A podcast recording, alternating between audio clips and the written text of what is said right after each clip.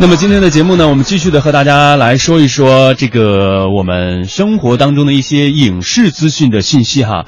呃，首先要给大家说到的呢，就是一部韩剧的消息。这个韩剧呢，应该也是很多朋友之前持续关注过的一部。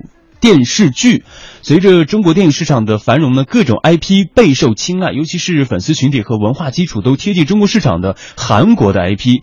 仅仅呢是在去年和今年呢，就有像《重返二十岁》啊，《我是证人》、《我的新野蛮女友》等多部翻拍自韩国的影片。近日呢，记者也是从这个时代众乐影业举办的跨时代二点零战略发布会上了解到，韩流热门 IP《继承者们》也正在筹拍中国版。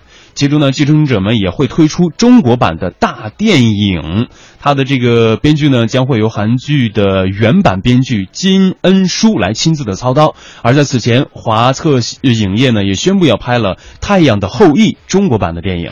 我们知道，一个前期的作品，它只要是积累了良好的人气和口碑的话，它要再做一些衍生的产品或者是一些迭代啊更新的二点零、三点零的版本呢，会有很多人是自带粉丝属性就来的了啊。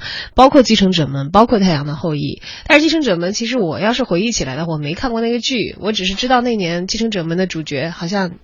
那个叫什么来着？长腿欧巴是是他是继承者们里面的吧？我还跟你说，我还真的没有看过这个。是吧？我对这个戏为什么就是我没看过？李敏镐吧？啊，李敏镐对，为什么我没看过？名字还有印象，因为后来我在追《来自星星的你》，嗯在报道《来自星星的你》势势头迅猛的时候，就说风头迅速盖过了继承者们。然后呢？所以我对这个戏有印象。嗯。哎，其实输给《来自星星的你》一点都不丢人吧？对吧？哎，完全不会的。现在你想，韩剧都是一波又一波，这个后浪推前浪。哎，但我没觉得《太阳的后裔》。超过心理，虽然它数据是超过了啊，在我们这种这个，你两部都看了对吧？对，然后《太阳后裔》我大概第第二季、第三集就有点看不下去了，但是《来自星星你》我其实半道儿才开始看的。开始给我笑的哟，然后就追着这个一直看到了结束。嗯哼，当然了，我们还说回《继承者们》啊，中国版电影的剧本呢是刚才胡一讲到了，由韩国的原编剧金恩淑亲自来操刀，这也避免了在剧本方面烂尾。我们也看得出来，近期我们国内的一些原产的影视作品啊，有好剧本的确实是非常非常之罕见。那么这呢，也是他在中国的首次触电。金恩淑是当今韩国最具影响力的编剧之一了，呃，他编过的作品呢，还包括《太阳的后裔》和《秘密花园》等等，在中国都有不错。的口碑和反响，而谈到中国版的电影的时候，金恩淑也表示说一定会保留原来韩版的特点，并且弥补不足，让中国版本变成更好的版本。嗯，其实呢，如果大家比较熟悉这个编剧的话呢，早在《继承者们》还有《太阳的后裔》之前呢，金恩淑就写过很多脍炙人口的佳作，像《巴黎恋人》呐、《绅士的品格》啊等等等等。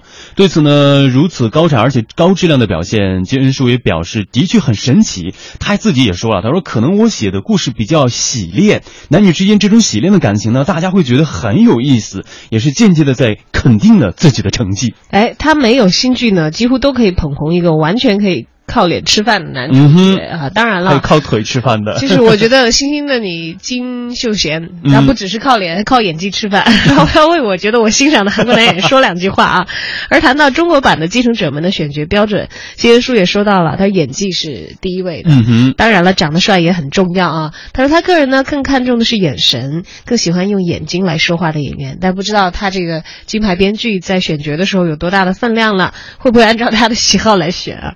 虽然片方还没有正式的公布中国版《继承者们》的演员，但是当天的演员杨紫受邀登台，呃，不是那个男的杨紫啊，嗯，是那个《家有儿女》的小雪，对对，不是不是那个不信抬头看苍天饶过谁啊，呃，然后杨紫的直言说，一直很喜欢看金恩淑的剧，而且主动请缨想要出演其中的角色。他说，如果能够合作的话，也将是我个人的荣幸。嗯啊，这个《继承者们》再给大家说一下啊，其实它是 SBS 的人气偶像剧，曾经它的最高收视呢，在韩国达到了百分之二十五。点六，剧中的多位主角也是凭借着这该剧让自己这个演艺生涯更上一层楼了。像刚刚提到的李敏镐啊，还有这个朴信惠啊、崔振赫啊，还有这个凭借这个这部剧走红的很多的这个。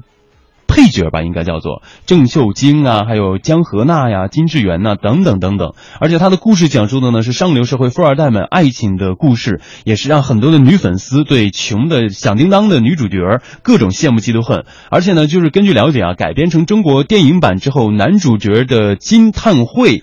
呃，金叹会改名叫做林叹，而且女主角车恩尚就改名叫了苏恩，更像中国人的名字一点 啊。对啊，不过这个故事大纲呢，依然是围绕他们相识这个意外的相识之后，王子和灰姑娘的这样一个桥段来展开的。呃，消息一出呢，很多中国粉丝都纷纷激动的吐槽啊，说表示这个爱原著的粉丝们并不希望作品被改的面目全非啊，而且非常担心这个剧被毁。也有很好奇的粉丝已经马上开始猜测，到底谁是中国版的惊叹、阴道和恩尚。而理智一点的粉呢，则表示该剧的韩版全靠阵容大，故事本身呢很普通，担心中国的版本并不是很理想。其实我也有这些担心，就即使这个编剧很很很会编，你想，因为有一些国家它是存在那种大家族财团继承，然后到了二代这里，然后可能会考虑继承，或者三代这里考虑继承。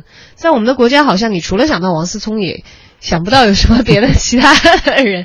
虽然肯定是存在啊，但是，哎，想想也是觉得。想不到对上什么号呢？然后比如说，如果继承者们要继承家里的煤矿，或者是继承家里的，呃，这这其他的什么东西的话，我觉得会不会 有点难以想象？挖掘出来一些潜在的这这种啊，比如说互联网对这个大鳄，比如说马云爸爸一直没有二代，一直没有出现在大家视线当中的一些一些人，这很有可能啊，是新贵的富豪，对对对，第二代说要继承家业，继承什么？